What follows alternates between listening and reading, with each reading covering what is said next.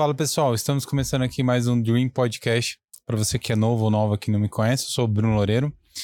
Estamos aqui no episódio número 13 do 12 Regras para a Vida, o Antídoto para o Caos. Mas, Bruno, por que 13 se o livro fala que são 12? Gente, é, nós vimos a necessidade de fazer esse especial para fazer o fechamento do livro, onde a gente vai falar um pouquinho do prefácio do livro, né, Fá? Isso. E do último capítulo que é, tem escrito ali encerramento. Então vai ser bem legal para a gente até mesmo pontuar algumas coisinhas da, das regras e lembrando vocês que todos os episódios estão disponíveis no YouTube e no Spotify. No YouTube, galera, tem uma playlist com todos os episódios disponíveis para vocês. E, como de praxe, agradecimento muito especial para minha amiga Fabi. 12 programas e finalmente chegamos aqui à reta final. É verdade. Que incrível foi falar sobre esse livro. Fabi, foi, foi mesmo. Muito obrigado novamente.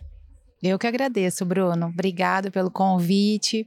Foi muito bom a gente ter chegado a essa, essa conclusão que era importante falar sobre isso nesse momento, né? Que também exige uma coragem aí e você, nossa, me ajudou muito aí no desenvolvimento do raciocínio. Também tenho que te agradecer, porque é muito difícil também conversar um assunto que as pessoas não entendam, aí fica travando, né? Umas perguntas, às vezes, que você. Não que eu saiba alguma coisa mais, não é isso, mas às vezes a gente não consegue dar sequência no raciocínio, né?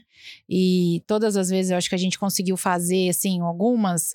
É, alguns insights pessoais, outras coisas que a gente trouxe, né, de outras figuras e históricas ou figuras até a gente falou de coisas aí fictícias, né, mas que vem só, eu acho que enriquecer o que é o Jordan Peterson, né? Porque ele não é um cara normal, né? Então, não, por isso não. que até a gente precisa fazer um, um outro um outro programa, né, para fazer a finalização de todo esse raciocínio dele, porque eu achei é, importante e você também falou isso, né, que a gente chegou a essa conclusão que o cara que faz aqui o prefácio dele, o Dr. Norman Dodge, ele é um psiquiatra, ele é uma pessoa que tem também a mesma mesma linha, né, é, de estudo, mesma formação de, do Jordan Peterson. E ele se surpreende quando ele recebe o livro, ele se surpreende com a capacidade que ele teve de é, expressar exatamente o momento que a gente estava vivendo. Então, ele começa o livro falando que nem, as, nem na Bíblia mais as pessoas querem saber de regras, as pessoas querem mudar até as regras da Bíblia, né? Extinguir as regras da Bíblia. E aí lá, e lá vem o Peterson com um livro sobre regras. Então, que hora que ele pegou com esse nome, ele já falou: Meu Deus do céu, né? É, a, a, o, de, desde os dez mandamentos as pessoas querem sair fora, né, dos, das regras. Ele até conta uma piada aqui que ele fala, né? Ele conta aí uma coisa que o, o Moisés, a hora que chegou lá, ele falou: Ah, eu consegui reduzir pra, de 15 para 10 mandamentos, né? Porque as pessoas sempre querem menos regras. E aí vem o Peterson falar sobre 12 regras.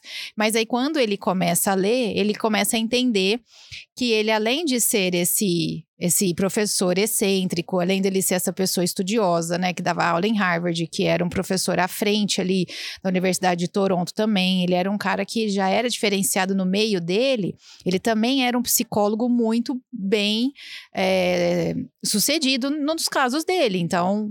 É, acredito, né, Bruno, que ele deve ter tirado muita gente né, de depressão, deve ter mudado muita vida de muitas pessoas com relação a autodestruição, né? Acredito que ele foi alguém que isso é muito no boca a boca, né? O pessoal que é psicólogo sabe que não adianta fazer um cartãozinho e sair entregando, né? As pessoas elas vão procurar esses né? profissionais, né? né? Pelos resultados e muito pelo que um fala que conseguiu com tratamento e tal.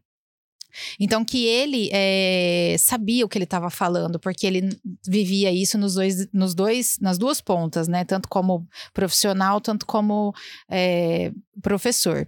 E aí ele fala uma coisa muito legal aqui, que eu quero começar lendo, que é a hora que ele fala que uh, ele queria alertar os alunos ele, ó, acima de tudo, ele alertava seus alunos sobre assuntos raramente debatidos na universidade.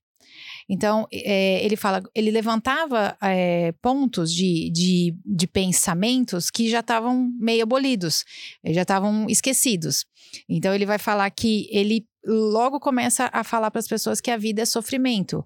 E ele já, então, já coloca isso lá no Éden. Então, ele, né, lá na sala de aula, ele já falava: ó, tá tá já tá prometido para a mulher um monte de coisa, sofrimento, tá prometido para o homem um monte de sofrimento, então nós não vamos escapar disso. Partindo do princípio que do cristianismo, e ele já já era formado dentro da escola cristã. Então ele fala aqui que não é os ele já começava a, a, a, a dar essa ideia para os alunos. Não são os políticos que vão fazer vocês sofrerem, não é a economia, não é a corrupção, não é nenhum sistema que vai impor o sofrimento a vocês. A vida vai fazê-los sofrer. Se você não está sofrendo agora, em algum momento da sua vida você vai sofrer, mesmo que todas essas coisas estejam em ordem. E aí ele vai falar: o problema é que as pessoas começaram a levantar um algo que chama ideologia.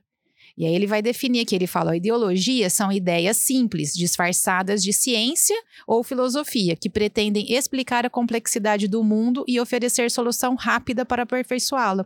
Os ideólogos são pessoas que fingem saber como fazer um mundo melhor, antes de organizarem o próprio caos interior. A identidade de guerreiro que eles outorgam para eles encobre esse caos interior. Isso é arrogância.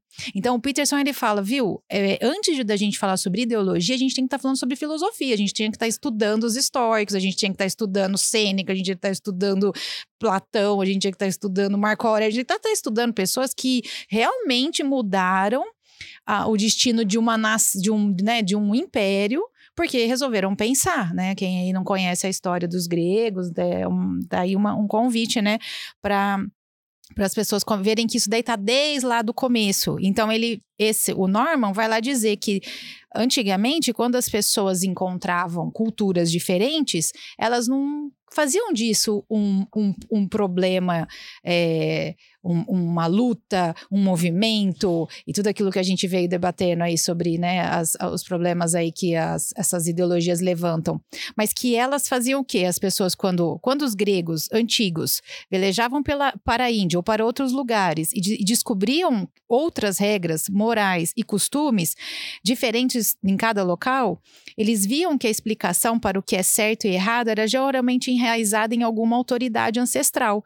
Então, o que, que eles faziam? eles inventavam a filosofia. Então, viu, vamos, por que que eles pensam isso? Por que que eles fazem isso? Aí eles iam estudar o porquê que aquele povo tinha aquela visão. Aí ele vai falar do Sócrates, ele vai falar do Aristóteles, ele vai falar essas pessoas, eles não aceitavam aquilo e engolia como se fosse uma verdade absoluta e fazia o movimento da, do, das pessoas excluídas, o movimento das pessoas aguerridas, os, o movimento, eu pegava aquilo lá e como hoje as pessoas fazem, que é o que eu falo muito no meu Instagram até, as pessoas escutam uma pessoa falando uma coisa, vai lá e compra o, o discurso sem nem saber quem que é a pessoa, em que época que viveu, qual era o contexto que ela disse aquilo.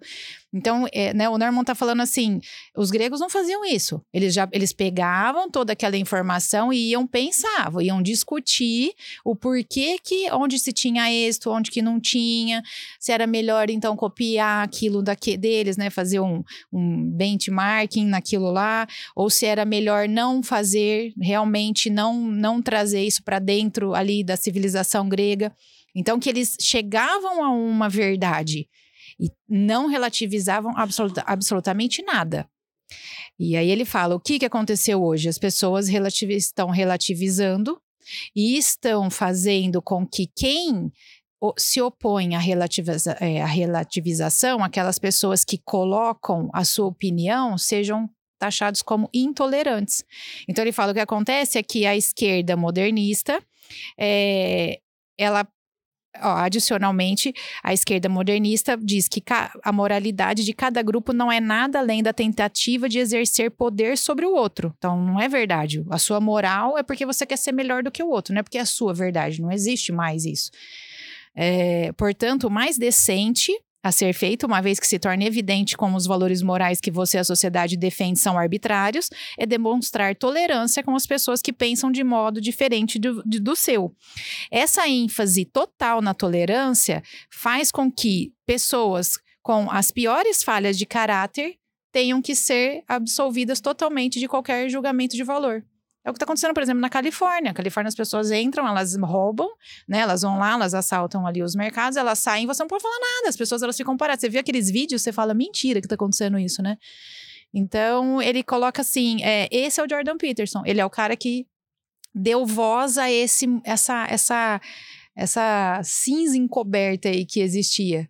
E só finalizando aqui o prefácio, Bruno, ele fala assim, ó, alguém pode pensar que uma geração que ouviu incessantemente dos seus professores mais ligados a ideologias de esquerda sobre direitos, direitos e mais direitos, é, oporia-se a ouvir o que é melhor que é melhor focar na aceitação das responsabilidades e ter sim sua verdade. No entanto, essa geração de muitos que foram criados em famílias por pais superprotetores, em parquinhos com chão macio e depois ensinados em universidades com espaços seguros, que não precisava ouvir coisas é, que não queria teria, é, seria, teria versão ao Jordan Peterson, mas não. Elas abraçaram a mensagem dele e de sua resiliência e tiveram um, um, realmente que é uma vontade de assumir as responsabilidades das suas vidas. Então, aconteceu um movimento de um monte, que é aquilo que eu falei, acho que no primeiro episódio, que os jovens, ele dividiu a Universidade de Toronto. Metade dos jovens foram, meu, nossa, é, é tudo que a gente está passando. Nós não queremos mais esse tipo de, de ensino supérfluo, a gente não quer isso. A gente está querendo mesmo aprofundar, mas ninguém. Onde que tá essas coisas? Onde estão os livros? Onde que estão esses pensadores? Onde que a gente busca isso, né? E uma parte ficou totalmente contra ele, porque disse que ele estava buscando coisas do passado, que ele era patriarcal, né? Então, esse é o prefácio aí. O livro, né? Ele é, ele é fundamentado é, dentro desse homem, desse, desse retrato, né? Eu acho muito legal a gente ir pro prefácio, né? A gente, quando a gente iniciou é, o, é, o primeiro podcast, a gente fez uma introdução sobre o Jordan dele, e tudo né? mais, sobre a vida, e aí a gente já dentro a regra. Eu acho legal a gente estar tá pontuando esse, esse, essa parte do livro que normalmente a, a, na internet a gente não encontra, né? Que as pessoas se atentam a gravar sobre as regras. É. Mas, bom, é, eu acredito que, que o, o prefácio do livro já é uma, uma boa entoada ali para a gente entender uhum. ou, e se nortear o que, que é o livro, né? Isso. É, porque, relembrando, né? Quando o Jordan tomou ali uma posição de, de destaque, né? As pessoas tomaram par do livro, do como ele se posicionava é, gerou todo esse ofurô aí, né? Essa, esse negócio louco, né? Foi. Que a gente vivenciou isso também aqui, né? Foi. Relacionado à política, né? Foi. Então, é, ou é tudo de um lado, ou é nada do outro, e, e é um pouco desse sentimento que gera nas pessoas, né? De forma, acho que até errada, né? Porque as pessoas deviam interpretar o que tá ali e não é, afrontar o outro, né? Mas sim refletir. Exatamente. Refletir, é, beleza. É por, por que, que ele tá falando isso? Qual que é o embasamento que ele tá falando isso? É, são os históricos, né? Você disse para mim que você. É, não, você... Ah, Jordan Peterson, ah, uhum, sai uhum. daqui, isso que tem. O que que tá se falando naquele mundo do Jordan Peterson? Deixa eu entender. É. O que que tá falando no mundo do Karl Marx? Deixa eu entender. O que tá falando no mundo do Nietzsche? Deixa eu entender. A hora que você vai lá entender, você se identifica ou não com aquilo. E aquilo passa a ser a sua não verdade. E isso não é uma questão de você estar sendo intolerante. É só de você dizer, não, isso não, não é verdade. Isso não condiz com nada daquilo que eu vejo na minha vida, o que eu vejo a respeito da vida. Só que dizer isso hoje, é, num mundo que está sendo pregado o relativismo, que é o quê? É, é, é, é, está paralela ao niilismo, que é ninguém tem razão, Ninguém tem razão porque está todo mundo é, em construção. É, o discurso é bonito, nós estamos todos em evolução, ninguém, tem, ninguém é acima de ninguém, ninguém pode. Tem, tem várias coisas para ser corrigidas, como a gente já falou a respeito de vários, várias questões sociais, raciais, étnicas, é, culturais. Tem muita coisa para ser resolvida, né, Bruno? Só que é, é uma civilização que está sendo esquecida. Nós temos 2023 anos de, né, é, depois de de Cristo e temos quanto antes de Cristo? Então quer dizer que esses seres humanos que viveram antes não sabiam viver. Ninguém sabia fazer nada, tava todo mundo então, era império, era essas coisas, era tudo no caro coroa, não existiu então nenhuma dessas pessoas notáveis que a gente conhece no passado, elas não tiveram suas famílias, elas não tiveram suas educações, elas não fundaram as universidades, melhores universidades do mundo que existem até hoje. Existe alguma universidade fundada nos últimos 40 anos que seja uma Oxford, que seja uma Cambridge, que seja uma Harvard? Não existe. Então, peraí, onde que foi, onde que estão essas pessoas que construíram esse mundo que hoje as pessoas se apoiam apossam dele e dizem o seguinte: não, tá tudo errado, agora nós vamos mudar. Mas, meu Deus, é aquela é, é tão incoerente quanto qualquer coisa que você diga que é, não exista, né? Não existe essa mesa, isso daqui é relativo, isso daqui pode ser considerado um boné. Uma pessoa pode colocar isso aqui na cabeça e é um boné. Não, isso não é um boné. Aí, não, mas você é intolerante, né? É claro que é um boné. Uma pessoa, não, isso não é um boné. Então, aí por que que então acaba criando essa situação contra ele, né? Nesse sentido, contra ele, assim, os pós-modernistas esquerdistas, porque todas as pessoas que são de viés lúcido, não vou nem dizer de direita, adoram o Jordan Peterson. Ele é super bem aceito, ele é bem quisto, ele é um cara amado mesmo no meio, ele é um cara que ajuda demais as pessoas com as palavras dele. Então, ele, ele só é criticado por aqueles que ele realmente realmente joga a pedra. Ele não, não se preocupa com o telhado de vidro dos outros. Até porque ele aceita quando jogam nele também, que é quando ele vai falar aqui, né? Que a gente vai, vai falar agora na parte do encerramento, que ele fala que é, quando ele teve os problemas que ele teve, ele não, não, não foi fácil para ele passar pelos problemas. Ô, Fabi, que, as pessoas é, julgavam muito ele, né? Só pra gente ainda não sair do prefácio, mas é, que nem ele, ali a gente falou sobre relativização de, de informação. Isso não é uma coisa nova. Não, exatamente. Você acha que, que com, com o vir da, da rádio, da TV e agora com a polarização da internet, é, essa tendência da relativização, a tendência a aumentar? Eu muito, vai aumentar demais, vai, vai, vai, vai chegar um ponto, Bruno, onde a gente é, tem uma frase do Chesterton que eu gosto muito, que ele fala assim: as novas gerações terão saudade daquilo que elas nem sabem que existiam. Elas vão pensar assim, puxa, como seria bom se a gente pudesse sentar num lugar e ter um, um raciocínio livre de qualquer tipo de julgamento. Elas não vão, vai ter morrido toda a geração que sentava e conversava sobre aquilo que achava certo, entendeu? Para ela. As pessoas elas vão ser guiadas por, por somente por coisas politicamente corretas. É, todos os movimentos, todas as agendas globais estão sendo feitas no sentido de fazer sempre as instituições e não mais o indivíduo. Tudo agora é no coletivismo, né? O, tem um livro do Roger Scruton que ele fala que quanto mais você faz uma instituição, que é aquilo que eu falei dos movimentos, né, do podcast. Uhum. Então é uma pessoa, a gente vai chegar a um ponto onde quem não tiver dentro de, um, de uma coisa assim, como, como foi a época da sindica, da, dos sindicatos, lembra? Sim. Todo mundo tinha que ter, ter, um sindicato. Era isso, né? Você, na verdade, eu lembro uma vez que o banco fez greve, eu não queria participar da greve. E, mas eu fazia parte do sindicato, eu queria, eu tinha que fazer, mas eu não queria fazer, porque para mim estava ok, o salário estava ok, a carga estava tudo bem, entendeu? É, foi para isso que me contrataram, estavam pagando em dia, estavam pagando certinho, eu, eu, não era explorada no sentido que eles achavam que era explorado. Eu não queria fazer parte, mas eu não podia não fazer parte. Então eu tinha que ficar em casa, porque eu não podia nem ir no, eh, no banco, porque eu não podia trabalhar, não podia entrar na agência. Então, isso daí, imagina, era só no, com os sindicatos que acontecia nesse extremo, hoje é em tudo. Então, a gente, a, a mídia e tudo mais, é mais fácil controlar a massa, né? Aquele, aquela frase, né? A mídia controla a massa, a massa controla a marca, a marca controla a mídia. Então, é, mantém a mídia. Então, é mais fácil você controlar o todo, né? Você, olha a pandemia como é que foi.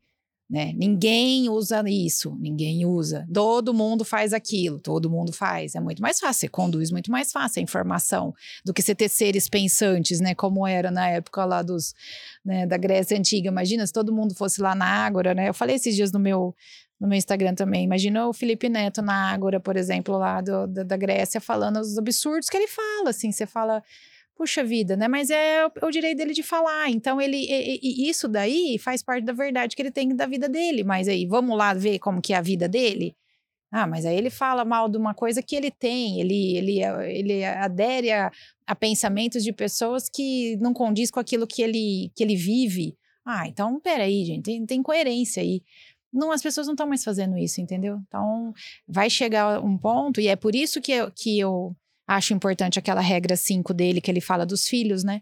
Você preparar os seus filhos hoje é você deixar para eles um, um, um, é, um, arsenal de informações do que você viveu, porque ele não vai ter nem onde buscar isso. Eu estou fazendo uma biblioteca na casa, porque eu falei, eu vou deixar pelo menos livro para Augusto, livros nossos, né, para Augusto ler, porque se um dia é, resolverem né, não publicar mais livro, não sei, vai ter cinco editoras, né? não, não, não sabemos, Bruna, assim, é, o que se quer, o que se de fato quer, é que essa informação seja cada vez mais é, controlada, né? O Elon Musk tem uma, uma reportagem dele, eu não sei se você viu, tem uma hum. entrevista dele no Twitter que, que o, o o apresentador fala para ele: Você não acha melhor você falar o que você pensa no particular, nos seus tweets particulares? Porque toda vez que você coloca na sua timeline, as suas as ações caem, você prejudica a Tesla, você prejudica a SpaceX, você, né? Assim, a sua opinião não, não reflete o que os seus acionistas pensam. Aí ele fala assim: pode me oferecer poder, pode me oferecer, pode, pode me oferecer dinheiro. I don't care. Eu não me importo, eu quero falar que eu penso. Então, imagina, eu não tô aqui defendendo o Elon Musk, até porque eu acho que ele também não é muito certo, né? Ele tem ali os, as, as coisas dele. Mas imagina esse cara que tá vivendo ali, né, no, no mundo, ele vendo o tanto que as pessoas têm essa informação enviesada. E ele resolveu falar: não, eu vou ter uma plataforma que as pessoas vão falar. E ele está sendo bombardeado, as pessoas, né, que, que acompanham aqui Twitter sabe. Então, assim como o Jordan Peterson foi. Então, qualquer pessoa que diz assim, não vamos relativizar, Cada um vai ser responsável pela sua vida, vai trilhar o seu caminho, vai defender a sua, os seus ideais, a sua família, aquilo que é bom para si. E se não quiser fazer parte de alguma coisa, que ele fala aqui no final, né? Eu acho tão bonito quando o Jordan Peterson fala que se você, que se cada um fizer a sua parte, o todo vai ganhar. Então, quando se você, se todo mundo fizer um pouquinho, o coletivo ganha. Não é do coletivo para o, para o, para o pequeno, é do, é, é do, do indivíduo para o coletivo. Quer ver? Ó? Olha aqui que ele fala. Aqui, ó. Se cada um de nós viver corretamente, prosperaremos coletivamente. Se cada um, então, por que que estão querendo tirar a verdade de cada um e fazer uma verdade coletiva só? Porque isso é mais fácil de controlar. Emburrece, deixa as pessoas mais sujeitas a, bom, a, a ótimos é, discursos, né? A pessoa que tiver um discurso mais bonito, tipo Hitler, leva na multidão a fazer coisas horrorosas. É, no, Tem que ter cuidado. Na, quando houve, né, todo o movimento nazista, né? Eles queimaram bibliotecas, obras de Ai, arte. É então foi ali a gente não, sinceramente eu não tenho conhecimento antes disso, mas essa seleção já, né? É do que do que a população, né, as pessoas poderiam ter acesso, né? Sim. E hoje é em relação a tudo, né? Tudo. Tudo. E aí, isso é o que ele começa a falar aqui. Que ele começou a se fazer essas perguntas. Aqui no encerramento, ele fala que ele ganhou, que ele estava com um amigo dele, ele viu uma caneta, uma caneta com LED, e que ele falou pro, pro amigo, seu amigo dava a caneta para ele, que era uma caneta que tinha a ponta, né, que acendia. E aí ele, ele se pergunta: o que, que eu vou fazer com a minha caneta recém-adquirida, minha caneta de luz? Então, o máximo, o que, o que eu posso fazer realmente é escrever palavras iluminadas na escuridão. Ele é muito doido, né? então ele começa a fazer perguntas, ele começa a primeiro pensar no seguinte, né? Eu vou, ele fala, primeiro eu vou fazer o que é significativo e não o que é conveniente, né? Então eu vou buscar, ele busca o princípio da regra 7. Ele já aqui já fala, né, que o próprio Cristo não estava disposto a chamar o Pai para obter um favor. Então, já de cara, ele já fala: eu não quero chamar ninguém para me ajudar a, a ver né, o deserto da minha vida. Não quero coletivizar a minha vida, eu quero trazer a minha vida para uma, uma, uma, uma questão pessoal minha, para ser tentado aqui nesse deserto, mas eu sabendo que as minhas responsabilidades com relação à minha vida. Então ele vai falar que ele começa a se perguntar, por exemplo, como ele estava tratando a Tami, como ele estava tratando a esposa dele, como ele estava tratando a filha, como ele estava tratando o filho, se ele estava fazendo o filho se sentir um, um, um servo de Deus, né? Se ele estava encorajando uh, a, a Tami a ser uma pessoa melhor, se ele na hora que fazia, se ele na hora que eles discutiam eles chegavam a uma conclusão de que vamos então ver aonde que esse problema começou mas que se ele quisesse realmente resolver esse problema, ele tinha que invocar a regra 9, de dizer não minta, né? Não, ou pelo menos é, não seja omisso. Então, assim, ele estava tendo uma conversa com ele mesmo. Então, às vezes, a gente não quer nem conversar com a gente mesmo. Então, assim, antes dele conversar com a Tami, ele, ele, ele se perguntava, mas eu quero ir lá perguntar para ela quem foi que começou essa história? Porque às vezes eram discussões que eles ficavam semana bravos um com o outro. Então, ele dizia, ele diz, aí eu, eu, eu perguntava, será que eu quero ir lá perguntar para ela? Será que eu quero perguntar para ela para ouvir dela o que ela vai me dizer? Né? Então, ele fala, então, eu já era o princípio da regra 9. Né? Então, eu preciso ser sincero comigo mesmo. E às vezes a resposta era: não, não tô afim. Então ia mais uma semana, entendeu? Sem se falar. E aí ele fala que ele começa então se fazer várias perguntas que ele percebe que essa caneta de luz, né? Uma vez que eu havia ganhado há pouco uma caneta de luz capaz de escrever palavras iluminadas na escuridão, queria fazer o melhor que eu pudesse com ela. Então eu fiz a, a pergunta certa. É, escreva as palavras que você quer que sejam escritas em sua alma. Ele escreve, então, essas algumas perguntas, dá para os amigos deles dele é, ler e as pessoas ficam encantadas. Então ele vai perguntando, né? É, o que farei no ano que vem? Tentar garantir que o bem que fizer naquele momento seja excedido apenas pelo que eu farei no ano posterior. Então ele meio que começa a fazer um julgamento é, dele mesmo com relação, começa com ele. Aí ele vai falar isso, daí deu o princípio, por exemplo, da regra onde a gente tem que pensar na gente como a gente pensa nos outros, né? Então, eu tenho que pensar em mim primeiro, tem que acertar, né? Aquela coisa da máscara do avião, né? Colocar a primeira máscara em você, para depois você colocar na, naquela pessoa. O Augusto perguntou para mim: Nossa, mãe, mas se não der tempo, né? É, mas aí eu falei para ele, filho, se eu for tentar às vezes, eu, morre os dois, isso é certeza, né? Então eu tenho que tentar ser rápida para fazer em mim, né? Então, é, ó, olha a responsabilidade, eu tenho que ensiná-lo a colocar máscara. Então, o que, que é o mais, o mais correto eu fazer? Né? Ensiná-lo a fazer isso. Então é isso que ele fala. Então, se eu quero primeiro o bem, me tratar como eu trato os outros, então eu também tenho que estender isso aos outros quando eu for tratá-los também, ensiná-los a se tratar bem.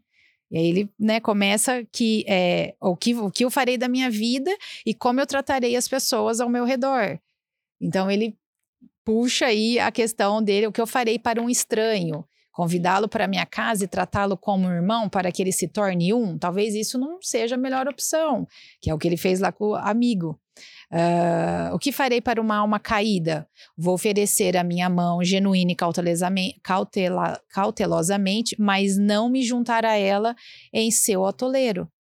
Né? Então, eu também preciso ter cuidado na hora que eu for buscar é, ajudar alguém, porque essa pessoa pode estar até mais forte do que eu e me puxar para onde ela está, que é, é o que ele disse com relação aos amigos dele.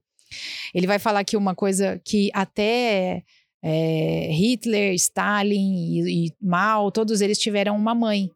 E, e, o princípio é, né? O que, que, uma, o que, que uma mãe pode ter errado para ter gerado pessoas como essas pessoas que fizeram tão mal à humanidade. Então, qual é o princípio aqui, né, de você lembrar da mãe de Deus, você lembrar do que Maria fez, quem Maria formou, né? Eu falei isso na minha última palestra, que hoje o movimento feminismo feminista ele chama para si, né? Tipo, somos as tops, mas antes delas tiveram mulheres fantásticas, né? Formidáveis. Uma delas, inclusive, né, educou o próprio menino Jesus, né? Então, a gente tem que baixar bem a bola com relação a isso. Aí ele vai falar aqui, né, que tem mulheres que pode ser que é, é, errou ou tenha sido tão mal cuidada que não não deu às vezes a importância é, nos deveres maternos ou às vezes teve coisas enraizadas na sua, na sua infância, foi maltratada e teve filhos como Hitler e Stalin, por exemplo. E é uma verdade, né? Eu falei, caramba, é verdade, né? A gente sempre acha que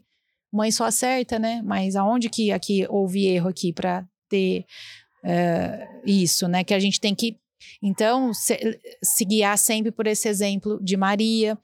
É, aí ele vai falar aqui como que eu vou ensinar as pessoas compartilhando com elas as coisas que eu considero verdadeiramente importantes Uh, então, esse é o princípio da, da, da regra 8, que é dizer a verdade, né? Uh, depois ele fala: O que farei para Deus, meu Pai, sacrificar tudo o que eu valorizo para uma perfeição maior, que é o princípio da regra 7. Uh, ele depois fala: O que eu farei para um mentiroso? Vou deixá-lo falar para que ele revele a si mesmo. Né? A regra 9, que é sobre você. Uh, escutar uma pessoa, né? Eu falei ali atrás a regra 9, mas era a 8 com relação a não mentir. A regra 9 é quando você deixa a pessoa falar, né? Não interromper a pessoa para você você achar que ela pode ter alguém para te dizer algo novo para te dizer. É, a podridão deve ser revelada por esse mentiroso antes que algo não ó, an, antes que algo são possa ser posto em seu lugar. Então você tem que ter o princípio da regra 7 quando uma pessoa estiver mentindo para você. Você vai deixá-lo falar para ele expor toda a mentira, mas depois você vai né, ter o, posicionamento da regra 7, de, de, buscar o que é significativo, e da regra 1, ter postura, né? Falar o que você pensa, não, não deixar aquilo não, não ser falado. E aí ele vai se fazendo perguntas até ele chegar, Bruno, nas últimas perguntas que ele vai falar aqui a respeito uh, sobre os pecados né, capitais. O que eu farei quando a, a, cobiça me consumir? O que eu farei quando eu destruir os meus rios? O que eu farei quando o inimigo meu for bem sucedido? Quando eu estiver cansado e impaciente? Quando eu estiver na realidade do, do envelhecimento? E ele vai dizendo a respeito das regras, que foi o que o norteou. Ele teve essas regras como, como se fosse a resposta para aquelas perguntas que ele escreveu com essa canetinha mágica aí. Então você vê que ele realmente escreve um livro onde ele viveu aquilo que a gente falou em quase todos os episódios, né? Ele viveu aquilo, ele não, ele não escreveu um livro jogado aí nas interpretações dele da vida. Ele viveu. É muito legal a gente pegar essa parte do livro, porque como tem momentos do livro que ele compartilha histórias bem íntimas dele, né? Como do amigo que se matou, deixou uma carta para ele, a filha dele, né? Que tem uma, uma doença gravíssima, é. né? E ele compartilha essa dor com a gente. Então, na hora que a gente acha que o livro acabou, né? A gente fala, pô, que legal, é. tá tudo top, né? Aprendendo um monte de coisa. Ele vem compartilhar com a gente a origem de tudo, né? Sim. Então, ele, no final do livro, ele compartilha com a gente a vivência dele de como que surgiu tudo isso, né? Exatamente. Que eu acho que é um. Bem, que é bem legal. Às vezes, uma pessoa que está assistindo a gente quiser ter essa experiência de ler ao contrário também. É, começar aqui, né? Começar porque aqui, pelo encerramento. É, porque aqui ele fala aqui, ó, ele fala exatamente isso daí que você falou, ó, deixar de fazer os sacrifícios adequados, de revelar a si mesmo, de, vi, de viver e de dizer a verdade, tudo isso te enfraquece. E nesse estado enfraquecido, você não consegue prosperar no mundo, e isso não será benefício algum para você e para os outros. Você fracassará e sofrerá de forma estúpida. Isso corromperá sua alma. Como poderia ser diferente? A vida é difícil o suficiente quando tudo está indo bem. E quando começa a ir mal? Aprendi através de dolorosas experiências que não há nada que esteja indo tão mal que não possa ser piorado. Então você vê que é isso que você falou, né? Ele não está falando de uma coisa que ele acha que vai acontecer, né? Que são as figuras que muitas vezes eu falo que são as figuras de todas as pessoas. É, eu acho que o socialismo é, eu acho que quando a gente arrumar o movimento, eu acho que não, olha, o que aconteceu comigo é isso, isso, que é aquilo que a gente falou da diferença de história e de narrativas. Então, hoje a gente é bombardeado de narrativas. Narrativas de pessoas que vão ter 80, 80 anos aí de passeio pela, pela, pela, né? É um passeio a vida. Então, 80 anos nós estamos passeando, no máximo, quem tiver aí uma boa, um bom passeio, ele vai passar e acabou. E aí ela ficou narrando, né, situações, aí ela passou, acabou, aquele negócio passou, acabou, e você ficou aí discutindo. Então, é, o que, que você tem que ver? Fundamentos. Né? Que é isso que. E o que de fato aconteceu com as pessoas que estão dispostas a dividir aquilo que viveu. Eu, desde a época que eu era garota, eu, eu não gostava de, de, de ler livro de quem que você falou que você está lendo o livro do Guilherme, né? Da XP. Ah, sim. Meu, você está lendo a experiência dele. Ele está falando, ele está compartilhando, ele chegou lá. Então é muito diferente você ler um, um, um, livro de uma pessoa que diz, te dá dicas de como chegar. Aí ele é um professor, aí escreve lá, fulano é professor, graduado, PhD, bibibi, bibibi, mas se ele chegou? Não, ele não chegou, caramba. É, falando em, em é, eu tô lendo o do Guilherme, vou sair um pouco daqui do nosso livro. Eu ganhei esse livro incrível da Fabi, Obrigado. E eu tô lendo esse também. Outra biografia. Uma... Ah, a história de um campeão. Poderia estar escrito aí, a narrativa de um campeão. Você tá vendo como é que são? Né? Aí você lê um negócio desse, você fala, putz, meu, já sei que, né? O, o que eu, que eu fiquei mais impressionado nesse livro aqui, que eu tô na página 186, e tipo assim, é, o livro não conta da história como que o Michael Jordan foi um grande jogador. É o mais bizarro. Que legal. Então, tipo assim, que o que que esse livro foi um presente também deixar um agradecimento aqui pro Pedro Fusco que o, o que é mais interessante né quando você lê a capa do livro você lê o nome do Michael Jordan que todo mundo conhece só que o que realmente é o livro é o que tá aqui embaixo né que é a história de um campeão e o mundo que ele criou e eu tô na, na quase na metade do livro e fala do que envolveu é, o, o em volta do jogo. Então, o como que ele mexeu na cidade, o estádio, as pessoas, a transformação da NBA, a cultura. Então, o, o autor, né, o escritor, ele, ele fundamenta tudo isso à base, as pessoas, as histórias das pessoas que estavam lá antes dele. Isso é muito então, legal. O Larry Bird, o Magic Johnson, é, tipo, eles também é, fizeram muitas coisas que trans, fizeram transformações. O Michael Jordan não foi o primeiro jogador negro de ter sucesso na NBA. Sim, sim. É por que, que ele foi o maior. E aí, no livro, começa a compartilhar as coisas que, que envolveram tudo isso que não é só ele. É. Nossa. Isso que é, é mais muito legal. legal, é lógico. Então, assim, você falar da história de um jogador né? É, mas e, e, tudo que envolve uhum. isso, né? Tipo, ninguém constrói uma coisa sozinho, um, um legado, um, ninguém. É, inter, tá tudo interligado, é, né? São pessoas. O que, que você pôs pra dentro, é. né? Vai ver. Você, você aplicar as 12 regras, você vai achar as 12 regras aí. E, né? Então, é, eu acho incrível, sabe? E esse Muito livro legal. que você me presenteou aqui, é, eu tava vendo um documentário e aí eu lembrei né, dos outros episódios e eu comentei é fantástico com você. esse livro. Todo Meu, mundo muito... deveria ler. A história do George Orwell também está aí, né? Ele tá, ele, ele fez aí um ele se camuflou, né, para ele poder escrever. Ah, e, e até uma, né, um, uma dica aí pra galera. É, a gente, além do 12 Regras pra Vida, né? É, eu indico as pessoas lerem livros, assim, biográficos, biográficos. assim, de pessoas que realmente fizeram, Entender. construíram algo, sabe? Uhum. Porque a gente pegar um material de uma pessoa que acha que fez isso, ou acha que fez aquilo, ou vai ensinar você a fazer uma coisa que nem é ela sabe fazer. É muito perigoso, é muito perigoso, porque aquilo pode te gerar ansiedade. Tudo aquilo que o Jordan Peterson falou, a gente já falou aqui, não é ele, né? O Sêneca falava isso, né? É, não, é, é, aquilo te gera ansiedade, aquilo vai te gerar apatia, né? Você vai ter um estado de, de, de nostalgia, você vai querer aquilo que você não tem, não vai dar valor àquilo que você tem, né? Então, porque é, tudo, tudo segue uma desvalorização, porque você é aquela pessoa que tá sempre, parece que em maus lençóis. Isso aí já vem lá de tempos, entendeu? Então, não, faça o contrário, né? Tenta ser o dono da sua vida.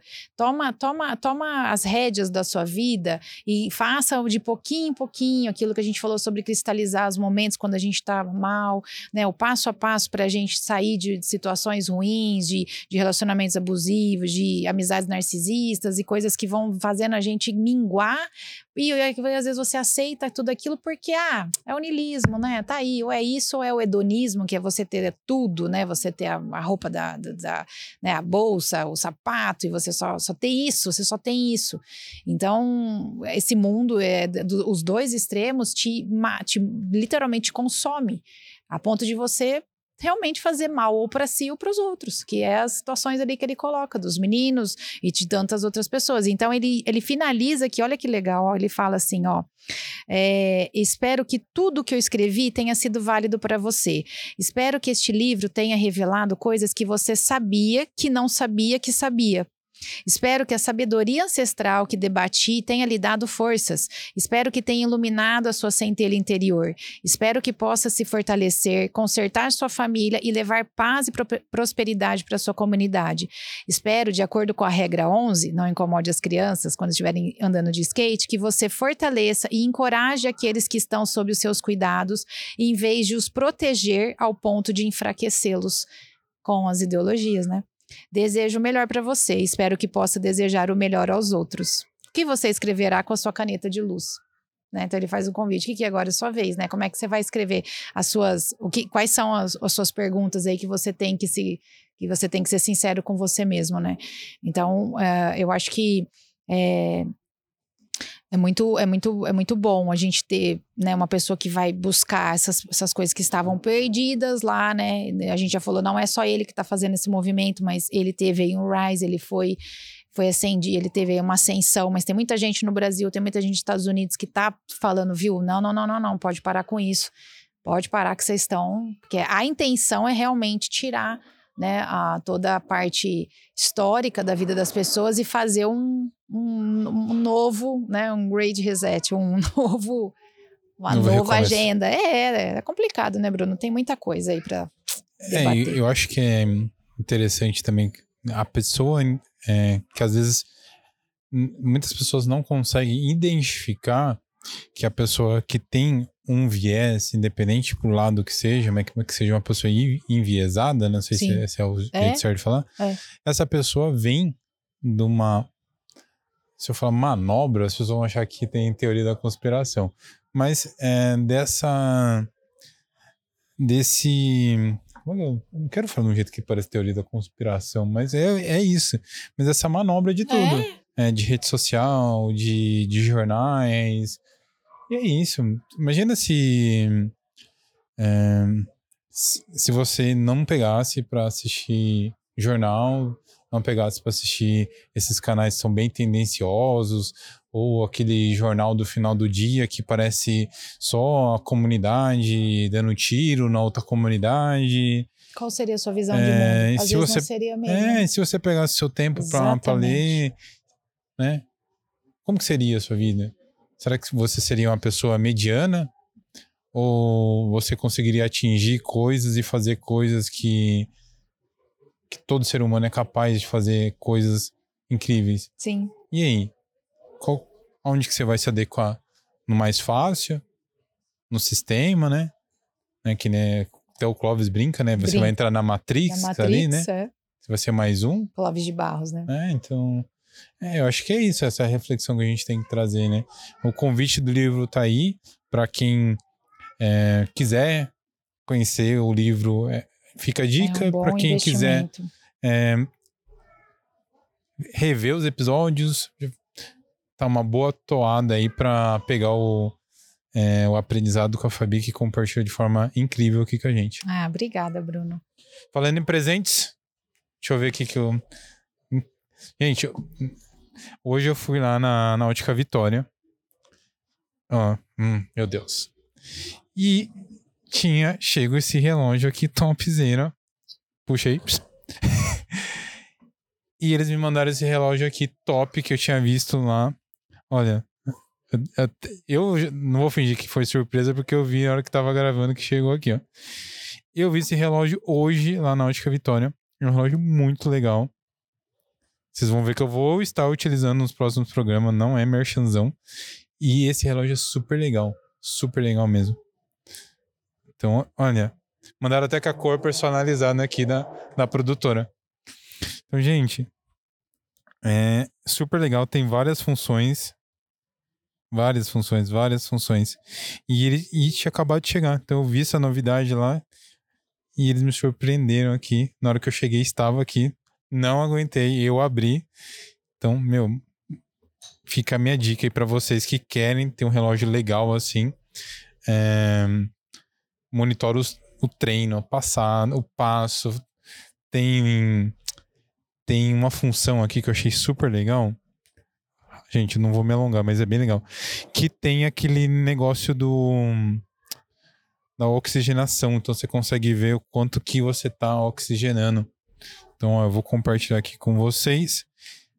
é esse relógio. Aqui, ó. Tá escrito medição. Super legal. Super. Muito bonito, gente. Eu tô falando porque eu vi hoje lá. Ó, é essa aqui, ó.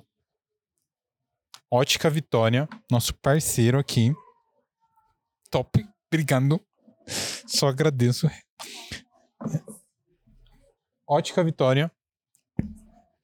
Centro aqui de Avaré. Vai aparecer aqui para vocês todas as informações. É um relógio da Lince. Vocês vão lá, falam que vocês viram aqui. Eu recebo mais. Gente, é isso. Minha dica hoje aí para vocês da Ótica Vitória. Vou deixar aqui, ó. Vou deixar aqui, ó. Deixar aqui. Fabi, muito obrigado. Foi um prazer. Em Bruno. breve a gente vai iniciar o especial do segundo livro do Jordan Peterson. Terceiro livro, mas segundo dessa sequência incrível. Além das 12 regras. Além das 12 regras, gente. Esse livro vai ser. Esse vai ser. Esse é. Esse é Hum. complicadinho, hein? Esse é polêmico. Mais ainda. Fabi, muito obrigado. Eu que Agradeço aí esses 13 programas aqui com a gente. E em breve iniciamos um novo especial. É isso aí. Obrigada, Bruno. Deixa seu arroba aí pra galera. Ah, Fabi Pinhata. Algum recado especial? Não, tudo certo. Gente, Fabi, obrigado novamente. Obrigada a A você. gente se vê em breve no nosso próximo especial. E para você que acompanhou até aqui agora, muito obrigado a todo mundo. Clica aqui no curtir. Envia para amiguinho, para amiguinha, para mãe, para o pai, para o tio. E não se esqueçam que tem a playlist com todos os episódios no Instagram, somente os cortes, Dream PDC. Acompanhem lá os bastidores, como que é o nosso dia a dia aqui. É, Dream Podcast no YouTube, Dream Podcast no Spotify. Quer conhecer meu trabalho? É o Bruno Loureiro. E quer conhecer a produtora que produz o Dream Podcast, Cena BR. Gente, muito obrigado a todos que assistiram esse episódio e os outros. É isso. Valeu e falou!